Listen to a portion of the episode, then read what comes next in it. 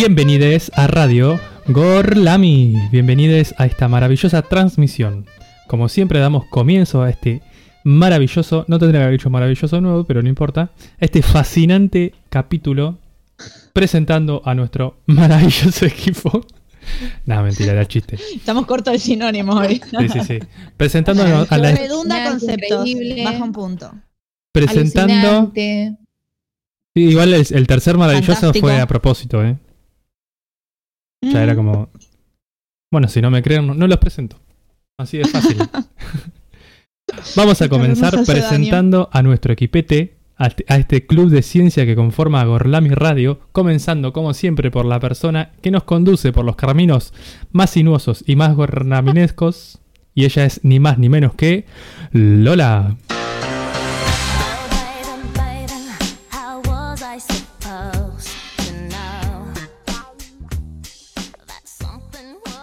Muy buenas tardes, Nacho. Qué trabalengua que tiraste, ¿eh? Para arrancar. Sí, la verdad que no estaba arriba. preparado. Te escucho como una ardilla, pero igual no importa porque la audiencia seguro te escucha mucho mejor que yo. Sí, la, audiencia me escucha muy bien. Perfecto, bueno, entonces nos quedamos tranquilos. Bueno, muy buenas tardes a todos los que nos están escuchando. Arrancamos este programa de viernes caluroso soleado para pelo pincho. Así que no nos vamos a detener demasiado, así podemos presentarla a ella que seguro está ansiosa por darse a conocer, nuestra queridísima Rita.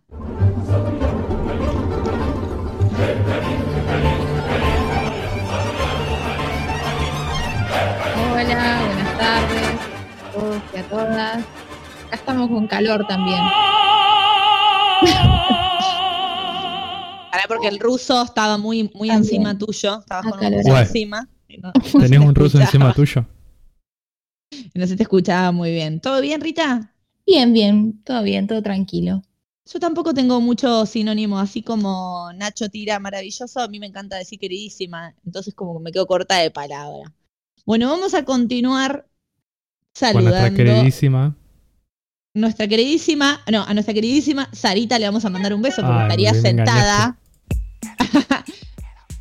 estaría sentada a la derecha de Rita en esta mesa imaginaria de Gorlami.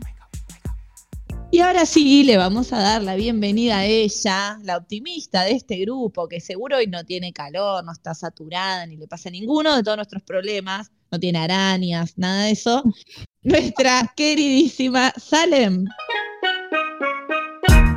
I don't know what you heard about me, but a bitch can't get a dollar out of me. Buenas. Bienvenidas, bienvenidos, bienvenidas a este viernes 13 tan lindo. Porque la verdad que está Viernes 13. muy lindo. Está muy lindo el día, por lo menos. Uy. Uy. Viernes 13. Por lo menos acá eh, de este lado de la ciudad eh, está muy lindo y estoy muy bien. No estoy. La saturación se quedó en el Obvio. miércoles. Qué envidia. Eh, el día está muy lindo, así que yo estoy muy linda. Ay, Vamos. qué bien que el miércoles quedó la saturación. Yo vengo pro- procrastinando mi saturación. No, es como dijo adelante. Nacho. Uno es lo que siente, no dijo eso. No, dije. No, no hablamos de saturación. Es uno, no son las actividades Claro, que uno tiene. exacto. Es Entonces un, es hay un que modo. todo No, no, no estar saturado es un modo de vivir. No sé si dije algo así, pero sí. claro, algo así. Eh, es una cuestión de actitud. Claro. Eh, hay Buah. que cambiar el, La visión. Buah. Bueno, Bueno, vamos a seguir presentando Bueno, a los perdón. optimistas. Y vamos a continuar con él, que es el cerebro y la médula espinal de este programa. Nuestro queridísimo Nacho.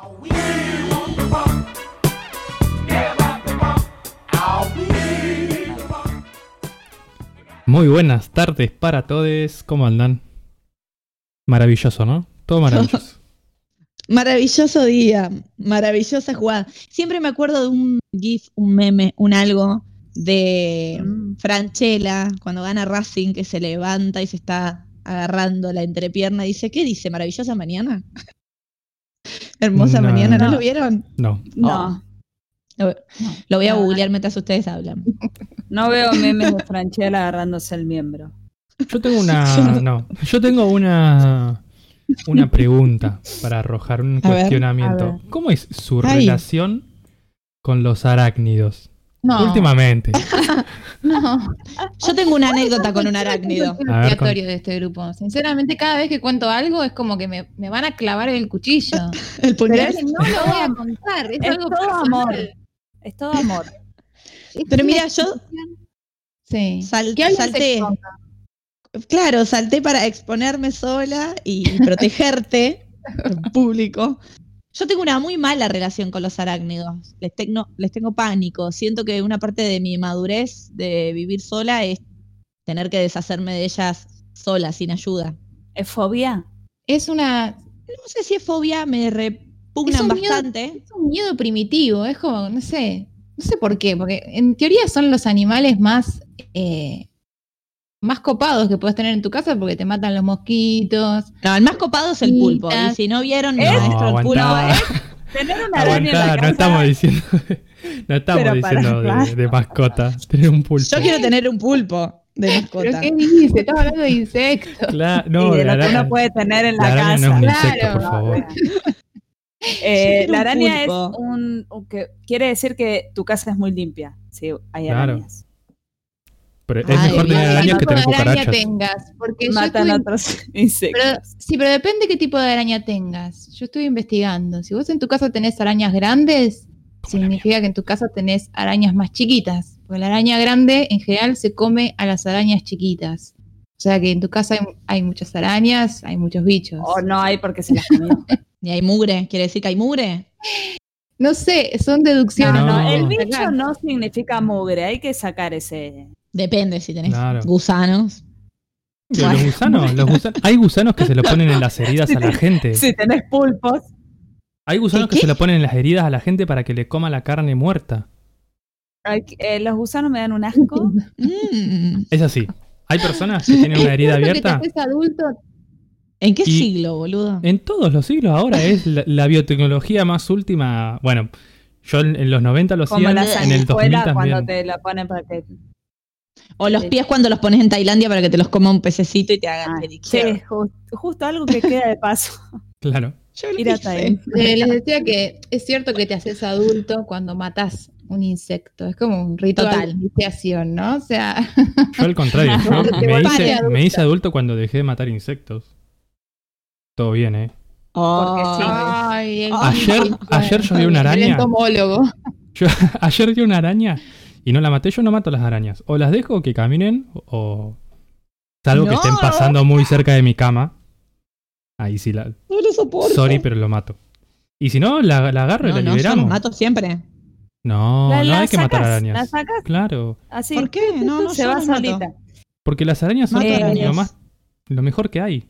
En realidad No, después ¿cuál? de las hormigas. Las hormigas son Después del pulpo. Sí, bueno, después del pulpo. Después del pulpo. Y les pido por favor que miren el documental Mi Maestro el Pulpo. Porque es un un después en la vida. Quiero, quiero nombre decir, es tan malo. salía, ayer salí a acompañar a mi madre a tender la ropa y había ¿Y una comadreja bebé.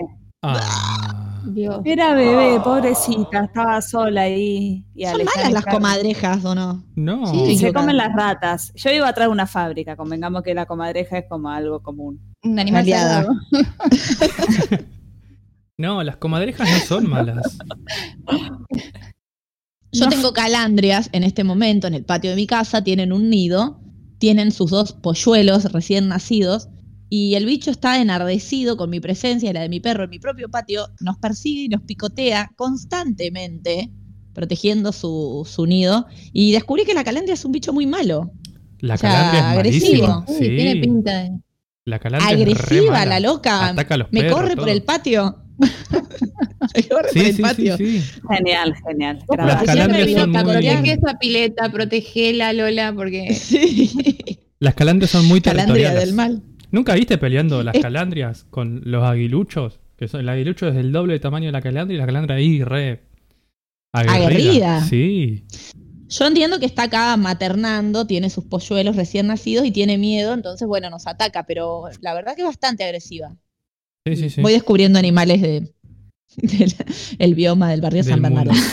Escuchen, antes de arrancar con el tema del día, les tiro una pregunta. Hay acá A la ver. audiencia, mi amiga Carolina me dice que se corta un poco.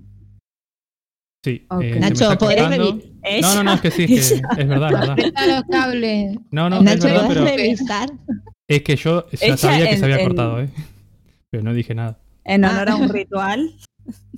Ella en un ritual nos cuenta que se nos está cortando, como nos, nos viene pasando bastante seguido. Sí, no sé Antes de arrancar con el tema del día, les tiro una pregunta. Esto que A me. Ay, copó que lo mencionó. Rita recién. Sí.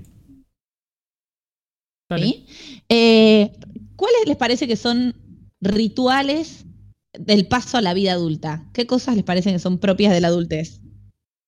Uy. Mate solo, llegué, tomar no. mate solo. No. Tomar mate solo es, Re, es de adulto. tomar mate solos de adulto. Saltearse alguna comida para mí también. No sé si como no, eso ritual. es irresponsable. pero Claro, un ritual adultístico, digamos. a ver, Y pasa que yo no soy adulto. No. Salem, dudoso. ¡Ey, ey! Qué agresiva está Lola. Yo Ahora sí se escucha. hace un montón. Sí, si es por ser adulta, ya Para lo mí soy. Ay, es parte de un ritual hacerse mate solo. Bueno, ¿les parece que arranquemos con el tema del día? A ver si nuestros oyentes nos pueden tirar más Dale, ejemplos de rituales. dale, Dale. arrancamos.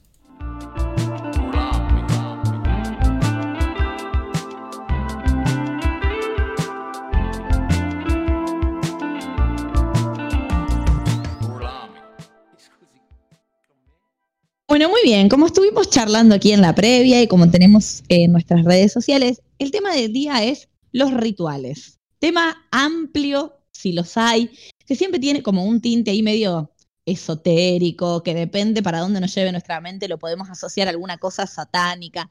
Yo me acuerdo cuando era chica, no he visto tanto, pero eh, solían aparecer en mi barrio ofrendas, umbandas, ¿no? Cosa roja, un gallo muerto, un choclo, alguna cosa así. Mi mamá decía, no se Un toca, eso es un choclo.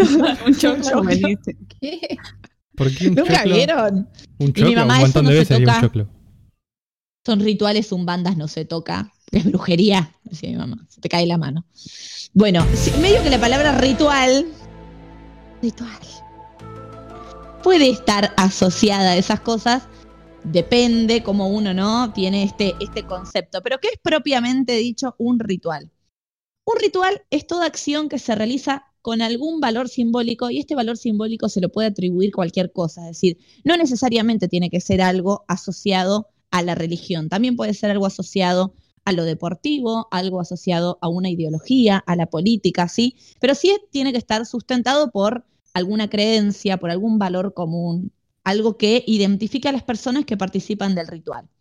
Generalmente un ritual demuestra el poder de quien lo realiza, ¿sí? Porque se está hablando, como bien les digo, de un sentimiento de pertenencia y de que nosotros estamos dentro del grupo del ritual y hay unos otros que están fuera sirve para transmitir órdenes y valores. Piensen que en distintas civilizaciones a lo largo del mundo han cambiado los gobiernos, puede ir cambiando la lengua, van cambiando las religiones o las características de las creencias, pero los rituales que se sostienen a través del tiempo transmiten, digamos, y nos permiten heredar cosas que tienen que ver con nuestra cultura, con lo más arraigado de nuestra cultura.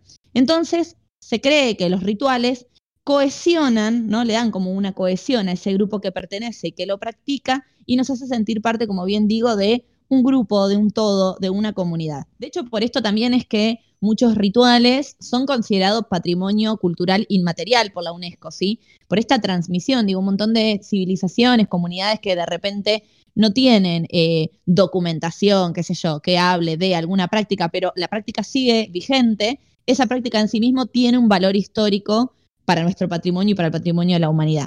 Eso hasta ahí toda la parte como definitoria de lo que sería un ritual. Desde la psicología se habla de los ritos como directamente algo que se hace repetitivamente, sin ningún fin, en principio, y acá se habla también del famoso TOC, como algo, o se relaciona el TOC, el trastorno obsesivo compulsivo, como un rito, algo que yo tengo que levantarme, no sé, todos los días a la mañana y pisar con el pie derecho. Eso es parte de mi rito, de mi ritual diario. Vieron que ahora también se usa mucho la palabra ritual para lo cotidiano, ¿no? El ritual de skincare. El ritual de belleza. Una cosa para mí sería la rutina de uno eh, y otra cosa es el rito, ¿no? Porque justamente lo que vos decís no tiene como un otro sentido, un sentido simbólico más profundo, ¿no? Totalmente. Claro, bueno, yo acá estoy tirando la definición desde la psicología que cualquier puntos. Exacto, distintos puntos de vista. De hecho, eh, Freud también retoma el tema de, de los ritos y dice que sirven a los individuos para liberar tensiones como efecto catártico, como para sacar todo para afuera. Y cuando hablamos de rito, ya sea en el sentido freudiano, en el sentido de la UNESCO, en el sentido de la psicología tradicional, estamos incluyendo un montón de cosas dentro de lo que son los rituales. Hay muchas cosas en lo cotidiano que no nos damos cuenta que forman parte de un ritual porque fueron transmitidos generación tras generación, porque son característicos de una comunidad. Por ejemplo, los festejos de cumpleaños son parte de rituales, ¿sí? Porque de hecho no son los mismos en todas las comunidades o en todas las civilizaciones, porque tienen prácticas o características comunes, ¿sí? El cumple Por- 15. El cumple de 15, ni hablarlo. Que en otros lados es el de 16. como quien Eso, Sweet 16, ¿no? Sí. Había un programa en MTV.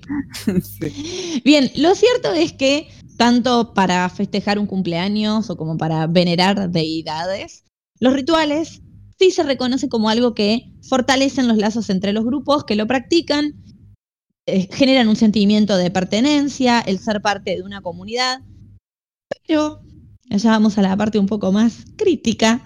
Depende cómo lo miremos, podemos considerarlo como algo más del lado positivo, esto de este ritual que se sostuvo, nos mantuvo unidos, formamos parte de esta comunidad, nos representa, o como estos rituales que se practican en esta comunidad me representan, pero a la vez me oprimen, me coercionan, o funcionan como dos puntos, Rita. Está Sí, anotado. frase. Dispositivo de control. Ah, dispositivo de control. Bien, Salem. Deposite aquí abajo su sistema de dispositivo de control.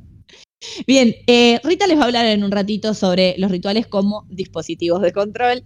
Yo les voy a hablar ahora, traje en realidad un, un breve resumen y contarlo un poquito con mis palabras, un texto de Byung-Chul Han. O sea, escúchenlo bien porque es la primera y última vez que lo voy a mencionar en el programa. En realidad es un filósofo contemporáneo surcoreano muy conocido, tiene varios libros que han sido bestseller en el último tiempo, es como medio el rockstar de, de la filosofía actual. Habla medio en la línea de, de Bauman sobre la sociedad posmoderna, este mundo líquido, ¿no? El capitalismo, la producción, bueno, ¿de qué puedo hablar un filósofo si no es de esto? Obvio.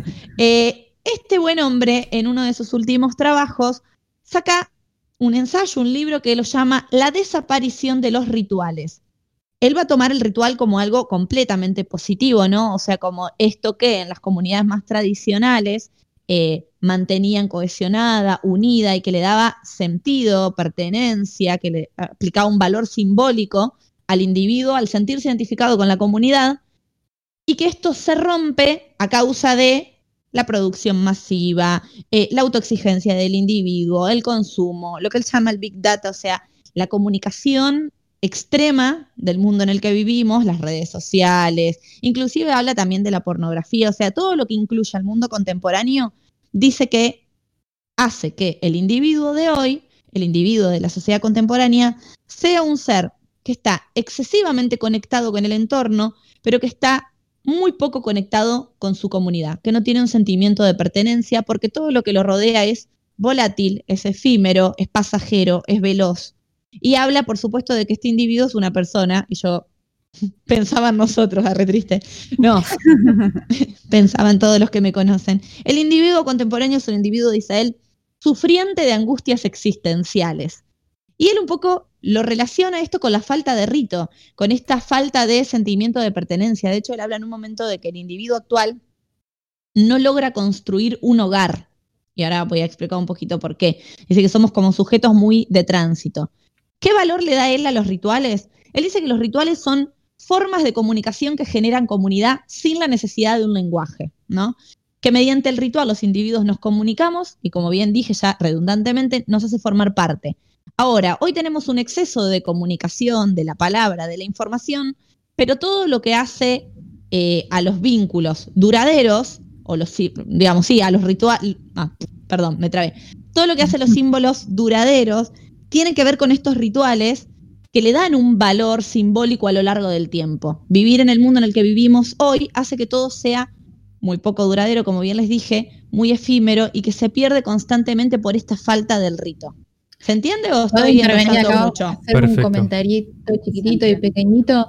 Sí, dale. que, digamos, si te pones a pensar, eh, digamos, en una sociedad que sería posmoderna, en la sociedad de la posverdad, eh, digamos, la función del mito se- y del mito y del rito se va debilitando, ¿no? Porque, digamos, el ritual sería también una práctica que sostiene, como decís, un sentido más profundo, en un sentido cuasi mitológico, eh, que no se cuestiona, ¿no? Porque, digamos, los mitos tienen esa capacidad de ser como aprendidos por la sociedad sin cuestionamiento. Totalmente. Y estamos en una época en la que todo está cuestionado. Está cuestionado el género, está cuestionada la identidad política. Eh, creo que también tiene que ver con esto, ¿no?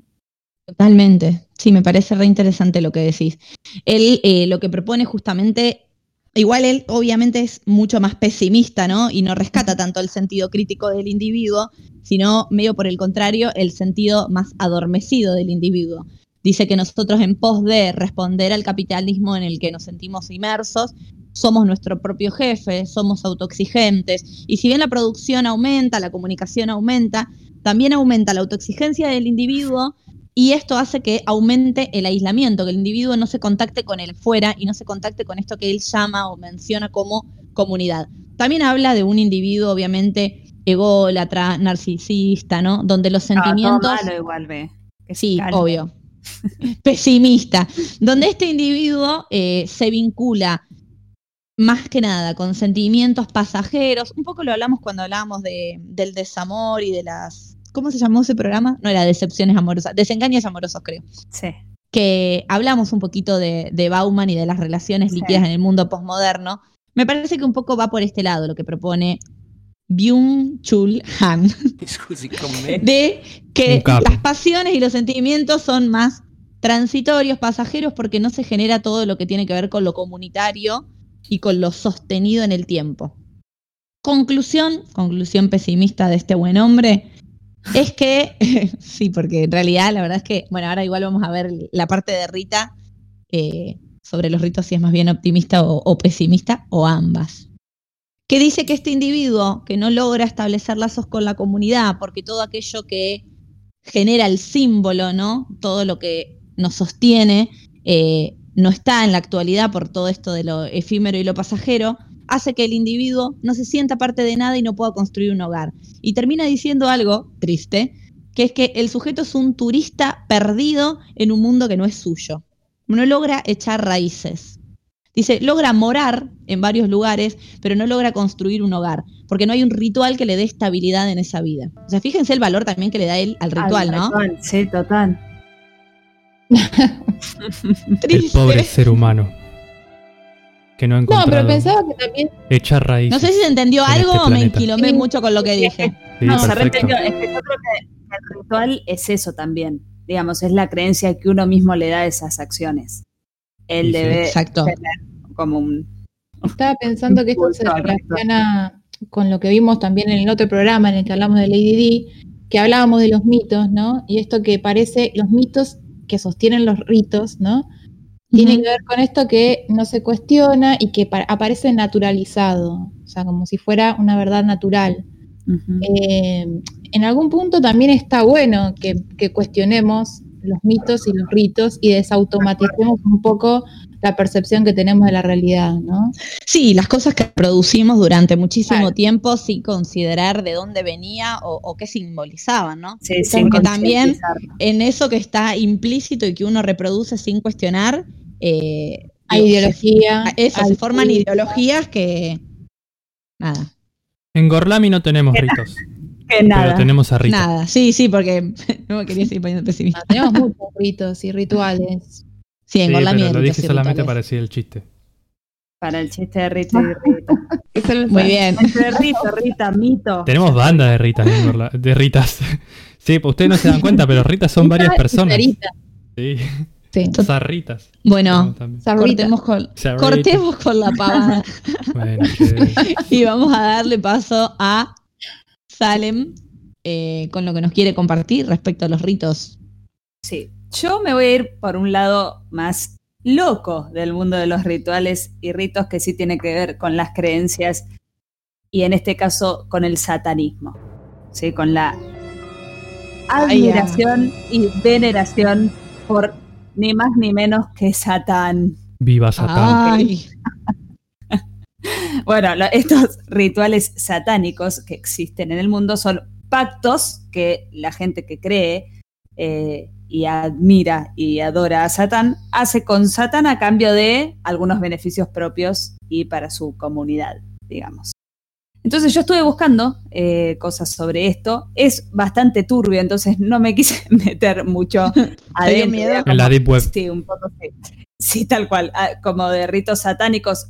Es más, no hay algo así como específico, va mucho al satanismo y todo lo que tiene que ver con eh, eventos masivos que han sucedido eh, con respecto a, a la adoración a Satán. Pero eh, que hoy en, que en lo más moderno se dividen en dos grupos. Los teístas, digamos que es como más tradicional, que lo ven a Satán como un dios supernatural, creen en esa magia a través de los rituales, y los ateístas, que es como que veneran el símbolo de Satán, ¿no? Como no, Ujú. no creyendo específicamente en él como algo supernatural. Y de acá, de, de los teístas, sale la misa negra, y es de lo que les voy a contar hoy. ay, qué miedo. Sí, totalmente. La misa negra es un eh, ritual de culto que se le hace a Satanás y es algo así como una parodia y como una burla a lo que sería la misa cristiana. Que bien conocemos en este grupo, ¿no? Eh, Hemos ido un par, sí. sí, la misa negra puede ser un ritual en sí o como un conjunto de rituales. Tiene como varias eh, aristas que salen de ella. Eh, en este caso pueden ser, o en la mayoría son mágicos, ¿no? Que eh, tienen creencias satánicas y con respecto a creencias de la magia negra, por supuesto. Siempre. Ahí. Si es misa negra, es Satán con magia negra, digamos. En Sabrina, Cosa de Brujas. Hacen Sí. misas negras. Bueno, en la, en la hora. En, en mi serie. Sí. En Chilling Sabrina's Adventure, qué sé yo cuánto, la última. No, en la Sabrina la bruja adolescente. Ah, la nueva Sabrina. Ah, la otra. Ah, ¿Qué hacen? Hacen, hacen misas sí. negras, ahí están en una. Ah, ok. Nada, solo eso. Perdón, no había escuchado esa palabra, pensé que ibas a, a No, no, decir no. algo más. Bueno, esto es un ritual sacrilegio en el que se oficia al revés lo que sería la misa cristiana. Se invierten todos los signos cristianos por signos satanistas y en lugar de consagrar el pan y el vino que se consagra de- en la misa, se hace con sangre de un animal y en ocasiones alguna criatura humana ritualmente sacrificada. Ah. Muy sereno. Sí. Eh, sí. Eh, porque lo que, lo que tratan de hacer es como reafirmar la, la naturaleza animal del ser humano. Es como que ellos eh, relacionan eso, por eso se hacen muchos ritos y rituales sexuales o de sangre, carne y todas cosas de humanos y de animales. De esto lo vimos también en el programa que hicimos de sectas. chicos, Exacto, de total. los Es más, que tenían. eh, la mayoría de las sectas oscuras sí. De las que trabajamos tienen varios rituales de estos. de magia negra, tal cual. Eh, y lo que se quiere hacer es como ridicu- ridiculizar eh, el sacrificio de lo que sería Jesús en la cruz, ¿no? Por eso eh, Qué horrible. una relación esta de- del cuerpo. Y eh, Sí, voy a hablar de algunas Jesús cosas en que- la cruz tampoco era lo más sereno del planeta, ¿no? no, no. No, por supuesto. Claramente. Eh, algunas de las prácticas que, o cómo es que se. ¿Qué tenés que tener para hacer un ritual satánico o una misa negra, perdón? Para que no tú. sería el altar, por favor, no. El Ah. altar es, eh, se utiliza el cuerpo de una mujer desnuda. Ay, me ofrezco. Lola, de- de- no creo que esté viva. Sí, me copó. Ay, no, no. Bueno, esto es porque es eh, como el mejor receptor eh, pasivo natural y representa lo que sería la madre tierra, ¿no? Por eso es el, el cuerpo de la mujer. Y los utensilios que se usarían para esa misa van como alrededor y siempre a mano del sacerdote que esté dando esa misa negra. Todos los que participan tienen que estar vestidos de negro porque el color Es negro la es el- misa negra. Tal cual. Y el negro es el símbolo de los poderes de las tinieblas y el demonio y todo lo oscuro. Va por ese lado. Se llevan disti- distintos amuletos que tienen que ver con figuras, hay varias, pero por ejemplo el, el pentáculo, el pentagrama tradicional, digamos, de Lucifer. Ay, no, como- no lo conozco. La, Lo la debo- estrella. la- sí, la estrella, exacto. Eh, que es como muy satánico. Entonces todos suelen tener amuletos de estos tipos y se espera que la misa culmine con la llegada del diablo. Que el diablo está, eh, sería, tendría como una forma de cuerpo humano con cabeza de chivo. Ay, La- qué En espanto. algunas pelis de terror o en varias, el- el- la representación del diablo es de esta manera. Si ven Sabrina, Entonces ahí Chilling Adventures of Sabrina, es tal cual. Es tal cual. Tal cual. O sea, vos vas, lo ves, Bueno. estás presenciando una misa negra. Solo Ay, que no lo vi. el, el diablo no tiene Ah, forma, no tiene la cabeza de axila. Tiene una cabeza. Sí, pero era porque dijeron chivo y yo dije axila. Hay que explicar todos los chistes acá, Eh, ¿se dan cuenta? No. Estaba Sí, bien. tiene, fa- bueno, tiene ahí cabeza de chivo, cuando- tiene cabeza de chivo.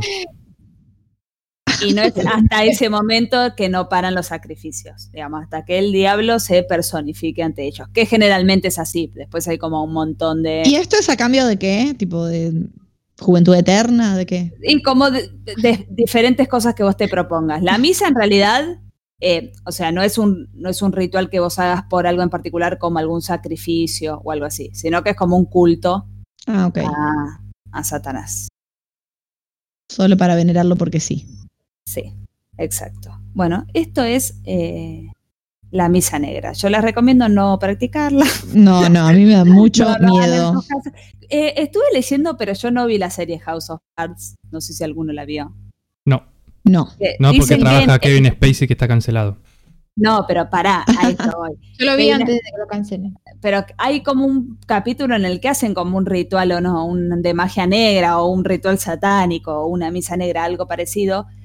Eh, Porque estuve escuchando un podcast que hablaba de esto y decía que el como que después de eso es cuando aparece todo el escándalo de Kevin Spacey, que después de haber participado en este ritual satánico en la serie, Ah, es cuando sale a la luz todo su pasado, que venía, que era algo viejo y que de hace un montón, como que podría haber salido en cualquier momento y justo sale después de esto, que obviamente es súper cancelado, no existe más en la serie, cambia el guion, cambia todo, y la serie sigue sin él. Pero No, no esto fue muy nada. interesante. no, yo tampoco. Yo tampoco porque no la, no la vi, pero me, me- lo escuché y dije, wow, para pensar. Tenga- no hagan rituales satánicos porque No, pueden aparecer ni siquiera en ficción. Ni siquiera en ficción. y cancelarse. Bueno, muy bien. Después de esto que nos compartió eh, Salem sobre la misa negra que esperamos que nadie practique, vamos a escuchar un temita musical. Nacho, ¿nos presentás por fin? ¿Cómo no? Vamos a escuchar un tema musical de Los Brujos, que es una banda argentina que en este disco, que se llama, ya te digo cómo se llama, ¿cómo se llama? San Cipriano. San Cipriano. en este disco que se llama Lo San Cipriano, eh, le rinde culto a estos ritos y a la magia en general. En este caso vamos a escuchar su tema que se llama Cachorro de, ter- de Tierra. Entonces vamos a escuchar de Los Brujos, Cachorro de Tierra.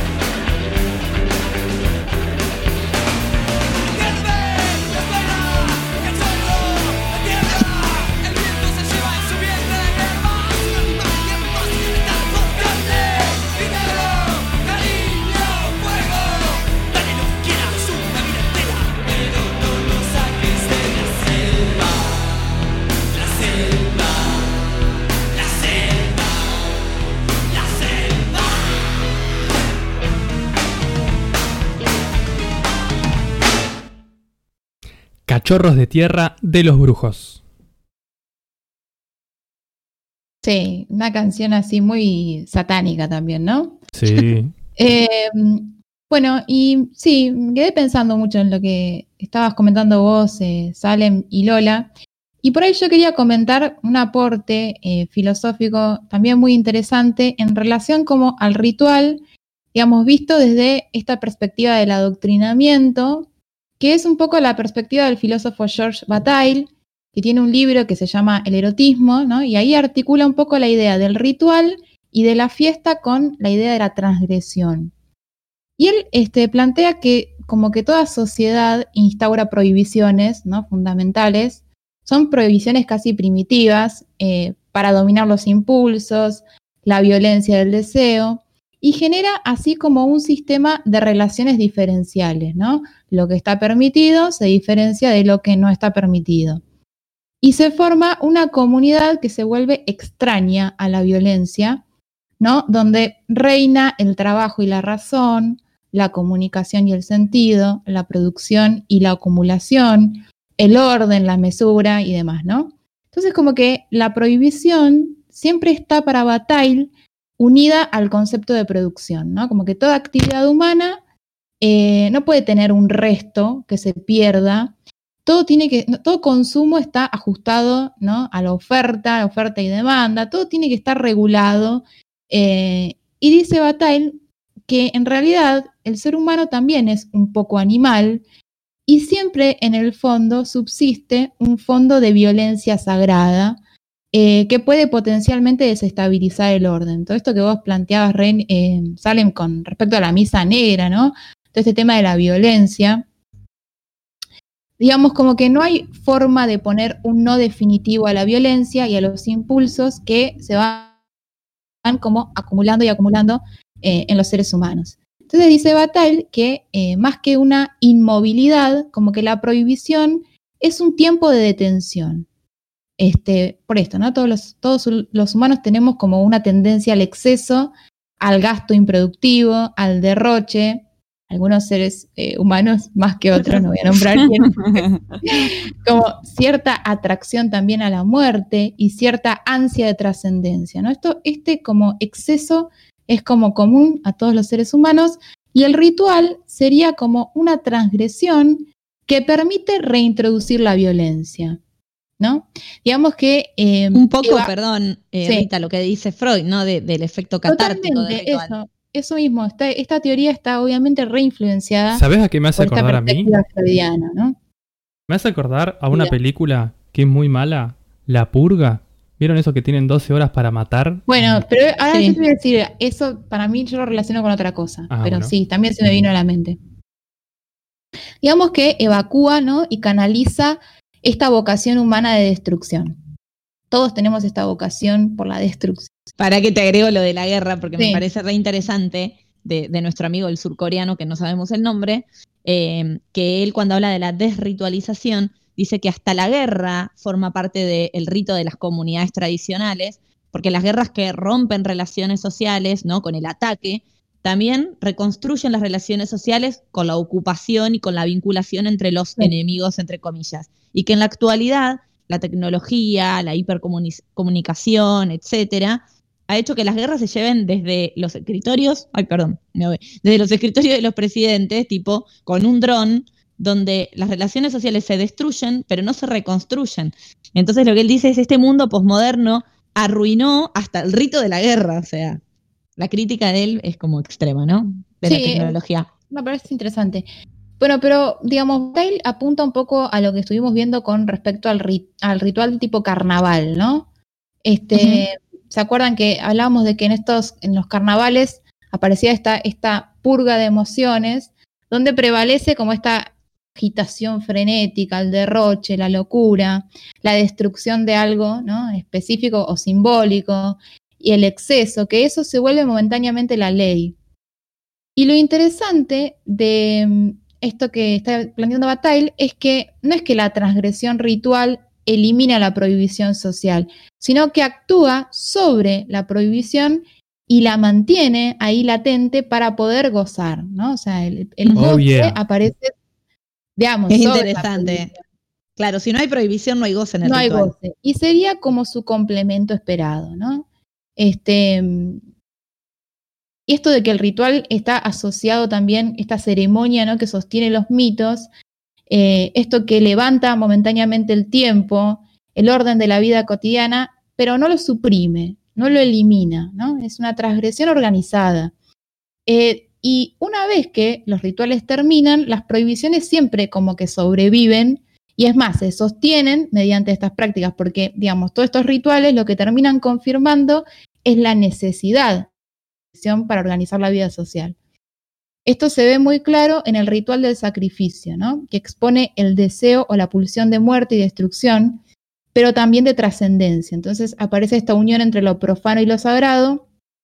Digamos que este, la víctima del sacrificio se ofrece y se, y se eleva en la trascendencia y el sacrificador también, ¿no? Porque accede a esa experiencia trascendental dando la muerte, pero siempre el fin es una violencia purificadora eh, y enmarcada en un rito. Por eso tienen tiempos de entrada y de salida limitados incluso a las procesiones. Cuando hay un ritual de sacrificio se hace una procesión de entrada y una procesión de salida.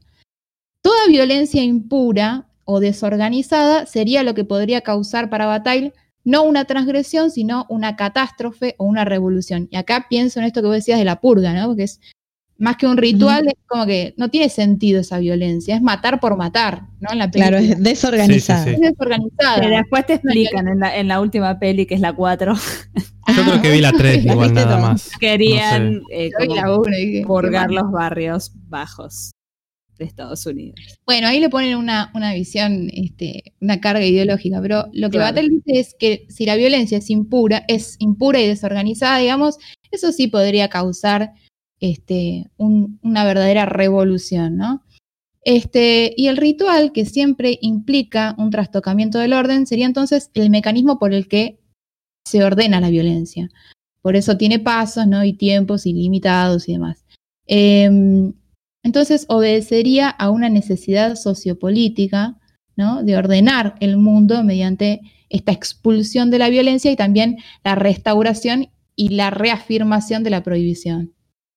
Qué interesante. Wow. Es re interesante y yo lo asocio mucho con la cuestión de género, eh, esto de ordenar la violencia, canalizarla por algún lugar, y para mí también como afirmar y reproducir determinados estereotipos en estos ritos, porque hay muchos rituales en diferentes comunidades que ejercen esta violencia, como vos decís, organizada, ordenada, bajo todo esto místico que implica, ¿no? Y, muchas veces legitimado desde lo espiritual, que recae sobre las mujeres, y hay uno que yo insisto y lo menciono, y lo mencioné en varios programas, eh, la extirpación de clítoris forma parte de un ritual de iniciación de las niñas en Egipto, inclusive hoy.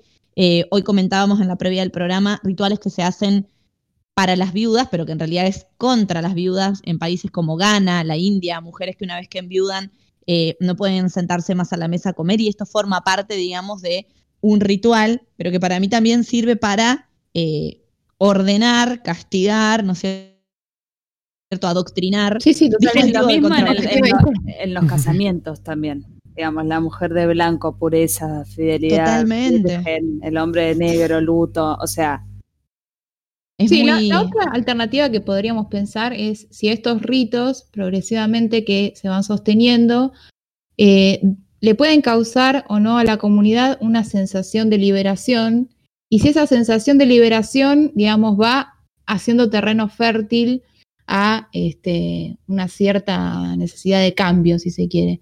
En ese sentido, podría el, el rito o el ritual podría ser liberador. Si no, sería lo más conservador ideológicamente que, que hay. Claro, ¿no? Porque acá medio que el programa se debatió entre la necesidad, digo, porque según lo que propone el amigo surcoreano, eh, él un poco destaca la importancia de sostener los ritos, porque cuando el rito desaparece, el individuo está suelto, pululando por el universo y no se identifica con ninguna comunidad, no construye hogar. Pero por otro lado, también decimos que a veces los ritos o los rituales reproducen eh, Claro, y estandarizan. Es una comunidad alienante. es- Exacto. Es mejor despertarle Mejor. Exacto, y, y el desaparecer del rito, ¿no? También veíamos el otro día en la previa de, de Gorlami cómo está surgiendo mucho un poco también en lo que una vez planteó Sarita, eh, el Disneylandia de la espiritualidad, ¿no? Un poco se ha comercializado eh, y banalizado pero también toda una cuestión de rituales modernos, con la piedrita, con la cosita, eh, que se ha puesto mucho de moda. Sí, es como que va, va perdiendo ese carácter religioso o la religión se va diversificando, digamos, eh, profana- profanizando, digamos, no sé cómo decirlo. Se va di- diversificando y va adquiriendo distintos significados, ¿no? Sí, totalmente. ¿Cómo se puede decir? Bien, ¿les parece que eh, Salem nos tire algún ritual para hacer hoy viernes 13 de No te cases ni te embarques y después vamos a un temita musical? Dale. Dale. Eh, como es viernes 13 y eh, las supersticiones están a flor de piel, no es mi caso, yo los 13 los quiero un montón porque yo nací un 13, así que por favor, más respeto con, con los 13. Pero es una buena fecha para hacer rituales. Eh, y dada la hora que es, todavía están a tiempo. Les voy a enseñar un ritual para atraer energías positivas. Todo esto es fuente, créeme, porfa. Siempre. Bien, van a necesitar dos velas blancas. Esto lo pueden escuchar después. Si lo escuchan en Spotify, lo hacen el viernes 13 que les toque Sí, próximo. el próximo. Eh, dos El velas que tenga más cerca. Sí. Tomillo, romero, Tengo, azafrán, tengo. sal y un saquito de tela. Y los pasos a seguir, ¿Un saquito de tela? claro, de, como- tela, de tela? exacto. Tengo, me lo vendió la mamá de, De de Nacho. alguien. Bien. Eh, encender dos velas, las dos velas y poner el sa- en el saquito pones un poquito de tomillo, un poquito de romero, un poquito de azafrán y un poquito de sal. Posás el saquito eh, junto a las velas y dejas que éstas se consuman. ¿Sí? Y una Bien. vez ya consumidas, el saquito lo agarrás y te lo llevas con vos en tu cartera, en tu bolso y poco a poco notarás el efecto Ay. de la buena suerte. Oh. Lo voy a hacer. Yo de la lo voy a hacer energía todo, no positiva. ese, es, ese es lindo. Acá, y Sí. tengo uno que es Uno que dé miedo, dale, uno que dé miedo. A ver. No, no tengo de miedo, pero tengo uno para traer el amor. Este es como un montón. Ay. para Bueno, mí. para algunos es Pero miedo. bueno, con intentarlo, sí, pues. A ver, pam, pam, anotamos, Sí. dale. Siempre para los rituales, por favor, visualizar y enfocarse en el objetivo que uno eh, tiene en mente. No, el objetivo, la foto ahí. el No, muñeco vudú con es, para traer el amor, es como muy abierto. El Y Hey Arnold. Ahí a. Rita, Rita, Sí. necesitas esto. A ver, dale. Es un montón, ¿eh? Una vela rosa, una vela blanca, una Blanca. vela verde, ¿Cuánto ya? una foto tuya, un plato blanco, y acá Ajá. viene lo, mm, mm, mm, un mechón foto- de tu pelo. ¿Del pelo tuyo o de la otra persona? Sí. Hola. No, es de tu Uñas pelo. de tu amado, Porque- la que No, no, realizarás un acá no estás haciendo un embrujo, es un ritual para atraer el amor. Banquen, no, no Dale, estás dale. queriendo embrujar a nadie. Ah, Claro. Vas a tener que escribir tu nombre en cada vela Mm, Tallado a vas mano. a formar como un círculo más o menos con las velas hacer un rito. y en el centro vas a poner tu foto y el mechón de pelo. Tipo Friends. Nos tenemos que juntar. Pirre. Encendés las velas y hasta que se consuman y una vez que estas se consuman, esta tan parte también es como media turbia, enterrás los restos de cera de las velas consumidas junto a la foto y el mechón de pelo en tu jardín. Y si no, también otra cosa que puede servir, que es como más hermoso y más lindo para recibir mejor el amor, en una maceta junto a, una, a las semillas de una planta que te guste mucho. ah. Y eso A va a una hacer Santa que Rita.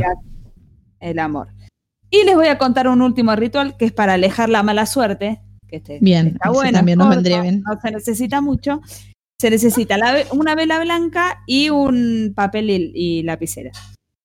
Vas a encender la vela y escribir en el papel. Con este ritual disuelvo toda la energía o pensamiento negativo que pretenda perturbarme. Con ese tono. bueno. Con este tono hay que leerlo. Ajá. Ahí doblas el papelito, lo quemas eh, con la llama de la vela y dejas que la vela se consuma. Una vez consumida la vela, listo. Esto te sirve por si vos querés, como te mudás a una casa nueva, las, no conoces las energías, las, las alejas de ahí. Bien. Bueno. Bien, De- muy interesante, con Salem. tres rituales yo creo que Ya- van a estar, pueden sobrevivir un viernes 13. Tenemos para tirar, sí, totalmente. Bueno, ¿qué les, pare- ¿qué les parece si ya damos por terminado el día de rituales Bueno, Tenemos hasta recetas para llevar adelante y podemos irnos escuchando un temita musical. Irnos de la sección, ¿no? Después volvemos. obvio, más bien, si toda la tecnología nos lo permite, vamos a estar acá de regreso con más Gorlami. Me, me salió red de programa de tele. Bueno, vamos a escuchar, sí. sí, vamos a escuchar la canción Psycho Killers de la banda Talking Head. Vamos a escucharla en 3, 2, 1.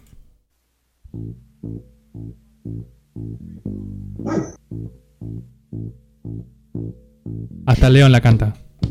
Entró justo. Sí. Y justo apareció un perro muerto en el video, así que no quiero decir nada. Bueno, nos quedamos con esta canción.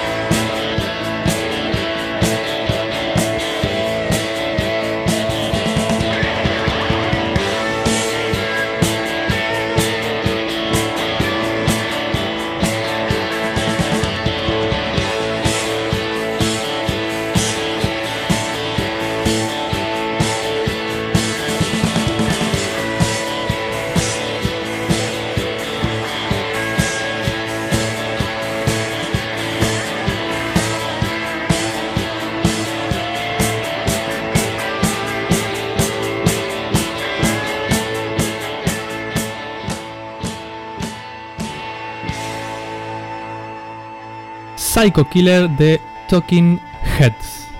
Y ahí León ladra. Muy, sí, León ladrando siempre porque le encanta ser parte de Gorlami.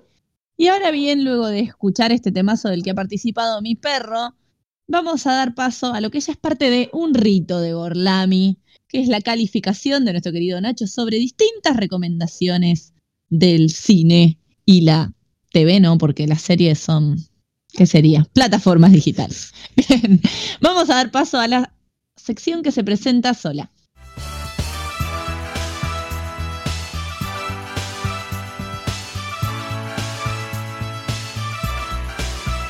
Show me what you got. Mirá que tuviste que dar vuelta para presentar el Show Me What You Got y no decir Show Me What You Got. A ver, practicalo. ¿Viste? No, no me sale. Es Show como me what you got. Show me what. La última parte. La voy a practicar, prometo. Pero igual What estuvo bien. What you got. What you No got. What you got. What you got. Bueno, no importa. What you got. Igual estamos todos conscientes que ninguno lo está pronunciando bien, ¿no? ¿Cómo que no? Mirá. Sí. A ver.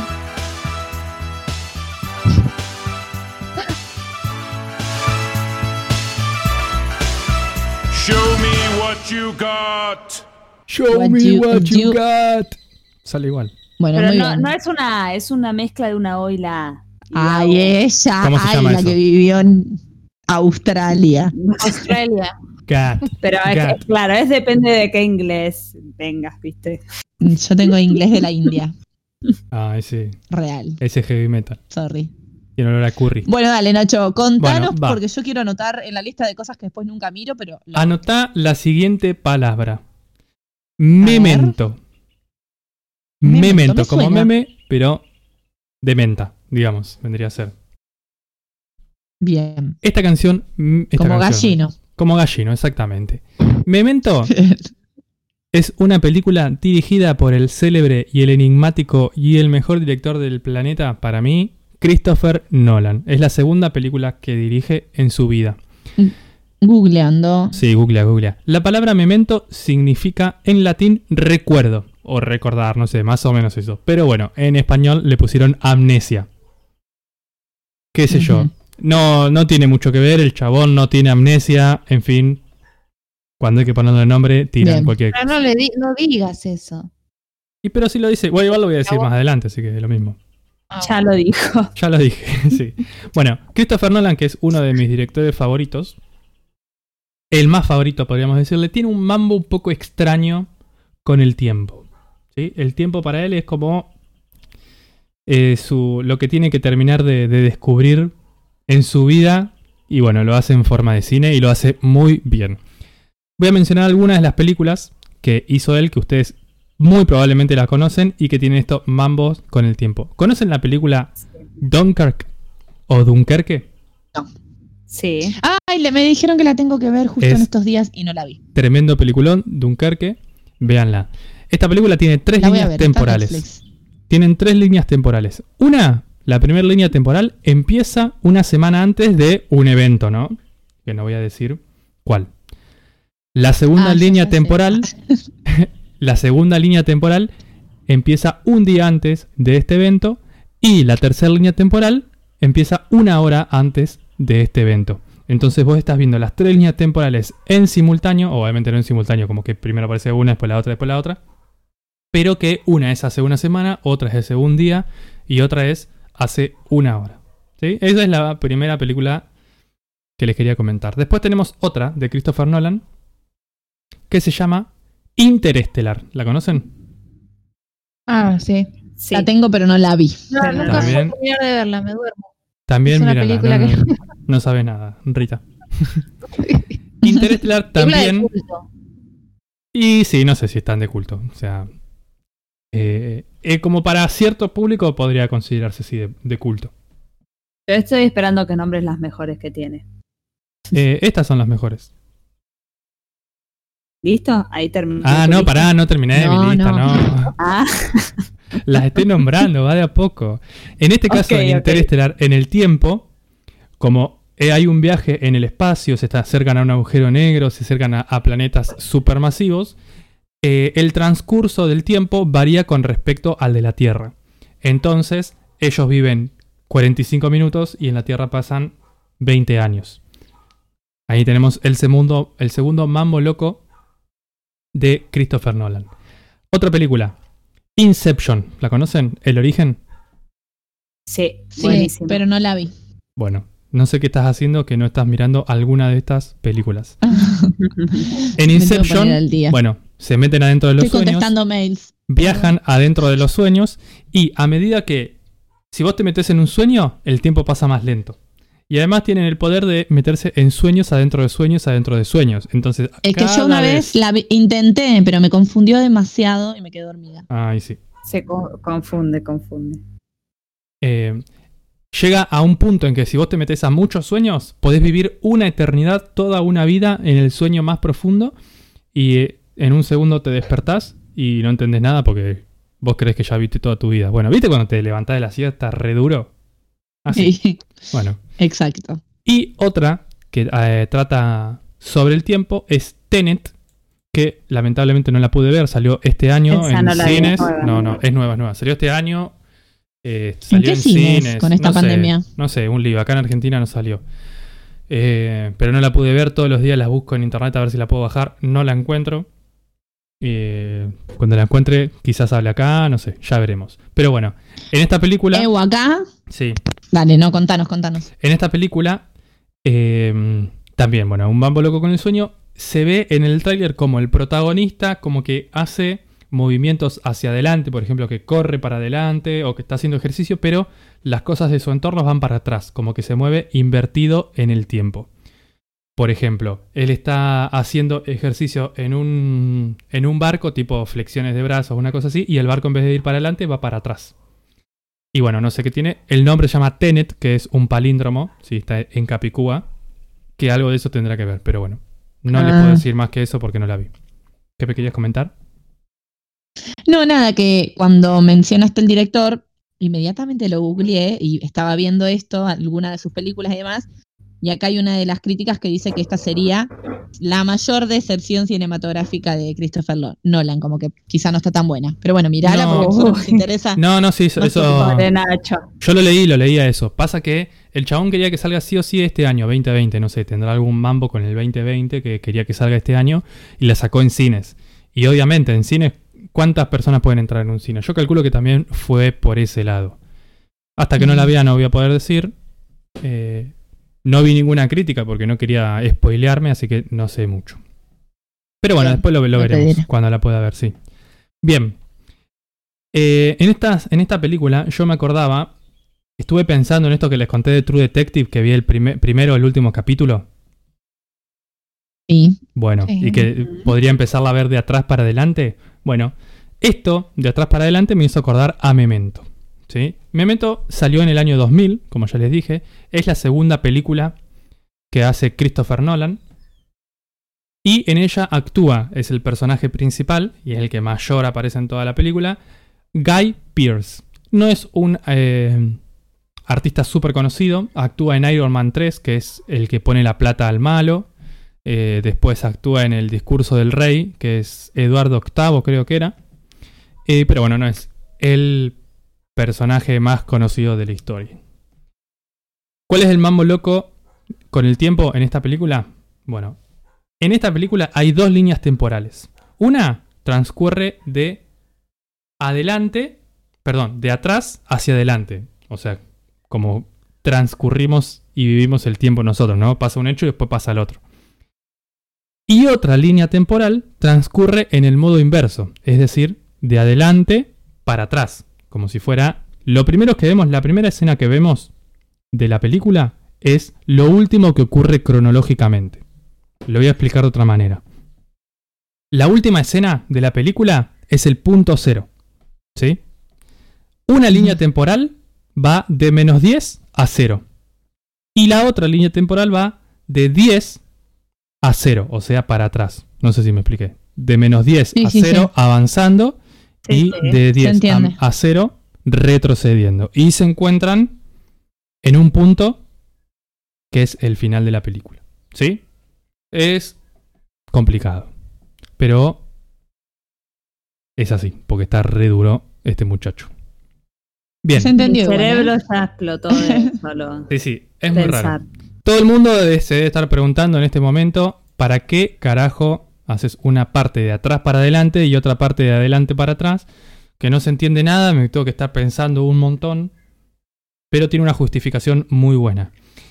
El personaje principal tiene, no tiene, no puede generar recuerdos nuevos, es decir, no tiene memoria a corto plazo. ¿Viste cómo le pasaba a Drew Barrymore en la película como si fuera la primera vez? Sí. Bueno, que todos los días que se despertaba era como si se despertara el mismo día porque no pudo guardar los recuerdos del día anterior.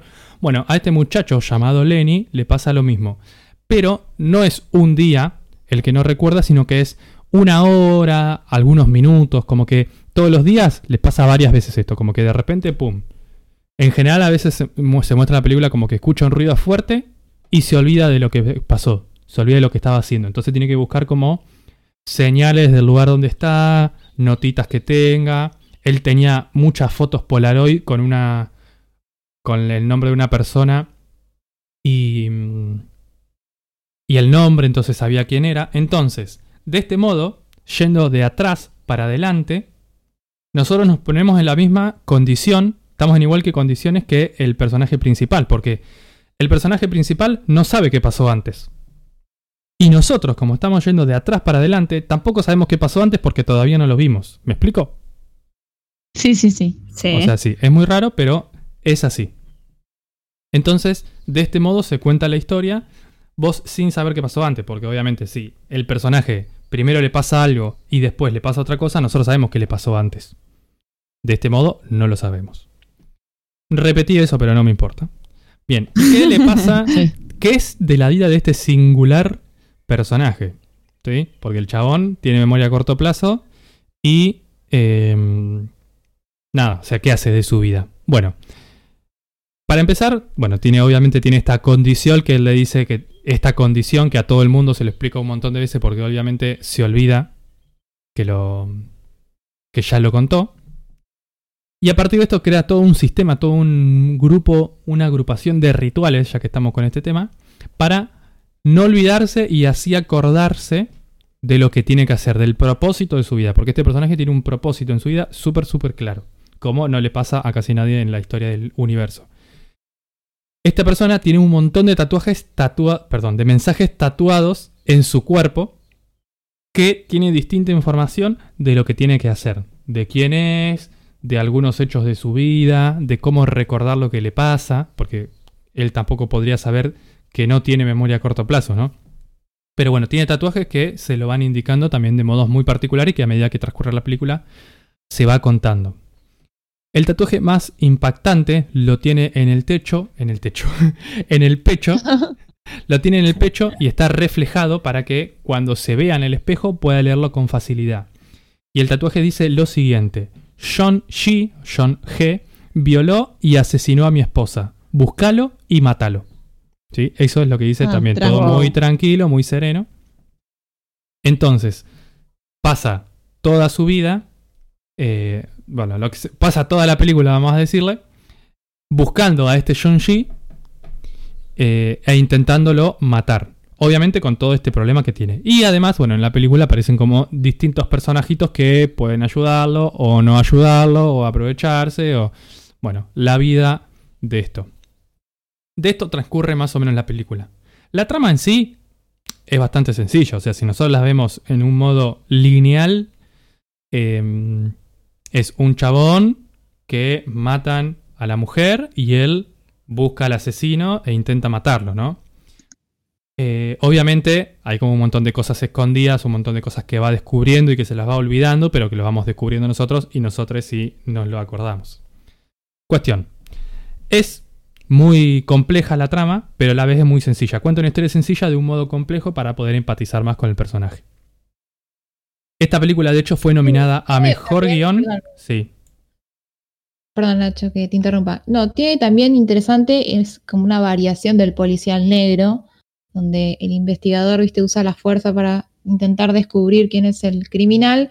Bueno, después sobre el final de la película hay como una, una variación en, esta, en estas figuras que es interesante, ¿no? Eso está bueno de la película. Sí. Eh, eso está bueno. Después No voy a muchas decir, no voy a cosas. decir porque- No, obvio. Eh, la película también es como que el chabón medio filósofo así de la vida y como que va en sus pensamientos tira como cosas copadas, después como que no hay que fiarse de la memoria, y sí tiene como mucho jugo para sacarle además de esta complicación del guion.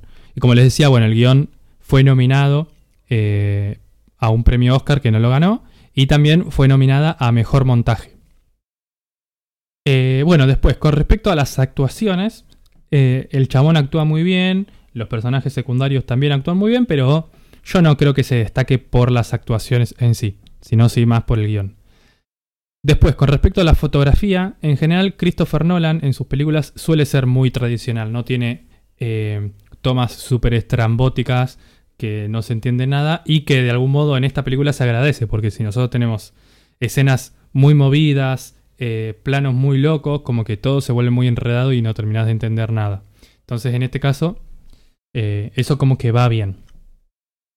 Em, además, otra de las particularidades de esta película es que una de las líneas de tiempo, la que va, la que avanza, digamos, la que va de, de atrás para adelante, ¿sí? la, la que vivimos nosotros normalmente, está contada en blanco y negro. Y la otra, la que va de adelante para atrás, es decir, en sentido inverso a como nosotros vivimos, está en color. A mí en general, las películas que combinan el blanco y negro y el color no me gustan mucho. Tampoco en la fotografía, si veo una película en blanco y negro y de color, no me suele gustar mucho. Ah, yo traje dos ejemplos acá para hablar de este tipo de cosas, cómo sucede. Por ejemplo, hay una película Sin City que está basada en un. en un. ¿Cómo que se llama? En una historieta. ¿sí? Sí. Que está en blanco y negro y el personaje, el villano, digamos, está, es el único que está en color y es amarillo. Y no sé si porque la película es mala o qué, pero me parece un recurso re pedorro. Sin embargo, en la lista de Schindler, ¿la conocen? Que Ah, todo eso en blanco y decir, la negro. lista de Shildan tiene imágenes rojas. Claro, ¿No? eso está re piola, está re bien hecho y está re bien producido. En ese caso está bueno.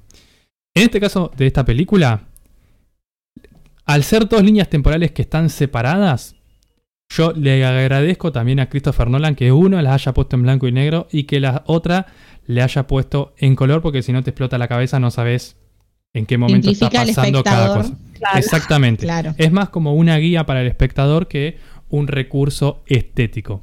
Después, ¿cómo lo Mm. resuelve ese recurso? Sí, qué sé yo. Eh, no es la gran cosa. Para mí es una cuestión de orden y que justamente se agradece. Bueno, y para llegar a la conclusión de este análisis, bueno, lo primero que le quería decir es que la película está en YouTube, subida completa. Ustedes ponen Memento Latino y aparece ahí. Alguien, una buena persona la subió y no se la bajaron. Y si no, Y no hay que leer subtítulos, bien. no hay que leer subtítulos. Para A mí me no gusta leer subtítulos, pero bueno. Y en Amazon Prime Video también está, pero obviamente tienen que pagar la suscripción. Y bueno, llegando al momento final, ¿alguien, ¿alguien quiere hacer una pregunta antes de, No, no. de dar mi Yo estoy ansiosa. No, Esta me, me copó, esta peli, ¿eh? ¿Te gustó? Es rara, pero Sí, es de las todas, raras todas te que me da copan ganas de ver. No, no, esta, esta me copó como para verla. Muy bien. El veredicto de esta película es... Eso fue un, un platilleo. un redoblantereo. Nueve ¿Y la nachines de fuego. ¡Nueve! ¡Eh! A eh, la miércoles. yo le, le puse 9, como siempre digo, es una escala totalmente subjetiva, porque a mí es una de las películas que más me gusta. De hecho, cuando la vi fue como que quiero investigar estas películas. Es una de las primeras películas que vos decís, uy, quiero investigar, quiero saber qué pasa. Eh, entonces, es como que, bueno, tiene una cuota de nostalgia quizás este veredicto. Eh, pero bueno, es así la vida, nueve nachines de fuego. Es tu sección. Estás en sección. total de derecho y libertad de poner lo que Sí. quieras. Después ustedes cuando la vean me dicen qué les parece. Bien. No, no es un montón. Después te... Además, Necesito es la lista de todas el las cosas que nacimiento. venís sugiriendo. Dale, es casi el nacimiento de Christopher Nolan, porque la película anterior, que se llama The Fo- Following, se llama, la hizo en 1998 y no tenía plata, cero plata. De hecho, es una de las películas que menos recursos tenían y más dinero recaudó. Estaba todo en blanco y negro, como tenía poco, poca película para filmar, digamos, poco recurso. Eh, les actores y actrices tenían que tener, o sea, no hacían segundas tomas, tenía que salir sí o sí a la primera. Otro, viste, de las cosas para agregar. Bueno, esa es. Muy bien.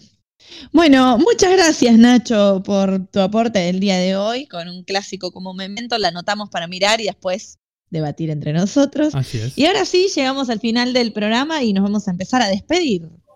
Vamos a comenzar por ella, mi que... ¡Qué tristeza! En este día ritualesco, la despedimos a ella, nuestra queridísima amiga Rita.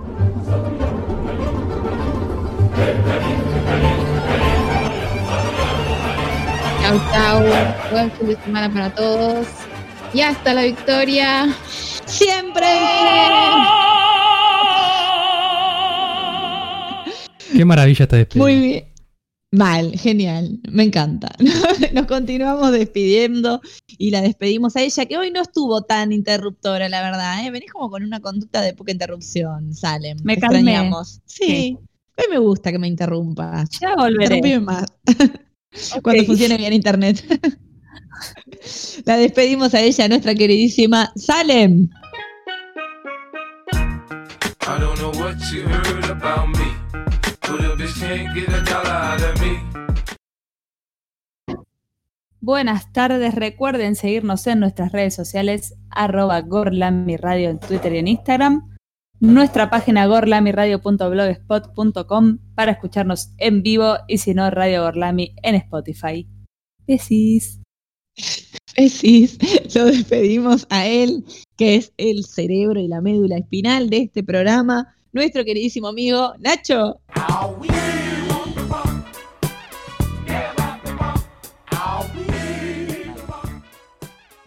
Muy buenas tardes para todos, todes. Espero que tengan un muy buen fin de semana y nos vemos este miércoles a las 17 en arroba gorlamiradio.blogspot en Spotify. No, mentira, no quería. Estoy re duro, chicas. Sorry, perdón. Sí, No lo puedo controlar. nada. No lo Nunca puedo no es controlar. tanto duro. Sí. Deja, deja. Y bueno, no nos podemos despedir, obviamente, sin antes despedirla a la persona que nos conduce por los caminos más sinuosos y más gorlaminescos de este multiverso de Christopher Nolan. Y ella es ni más ni menos que Lola.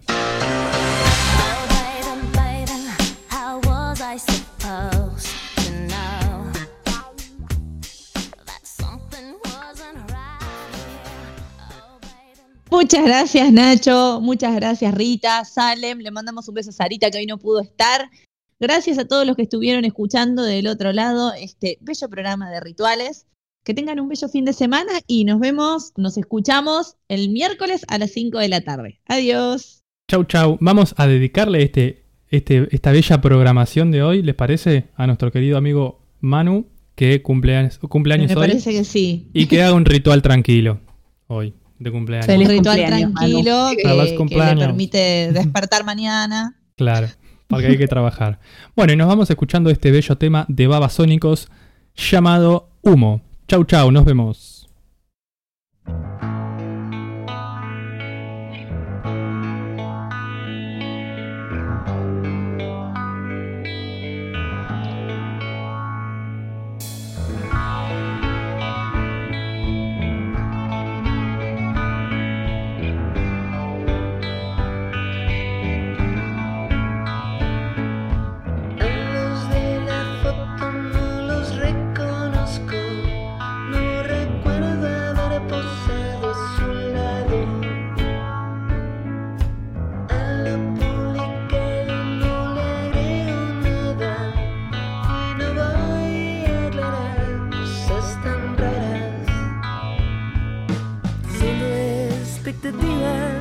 Expectativas, nada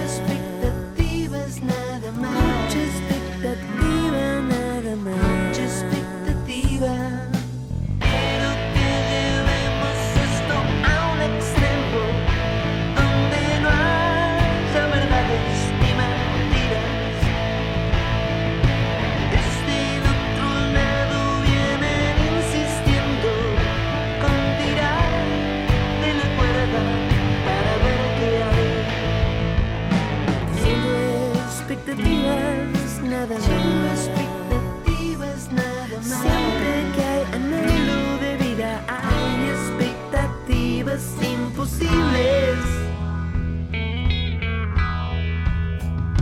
Pero si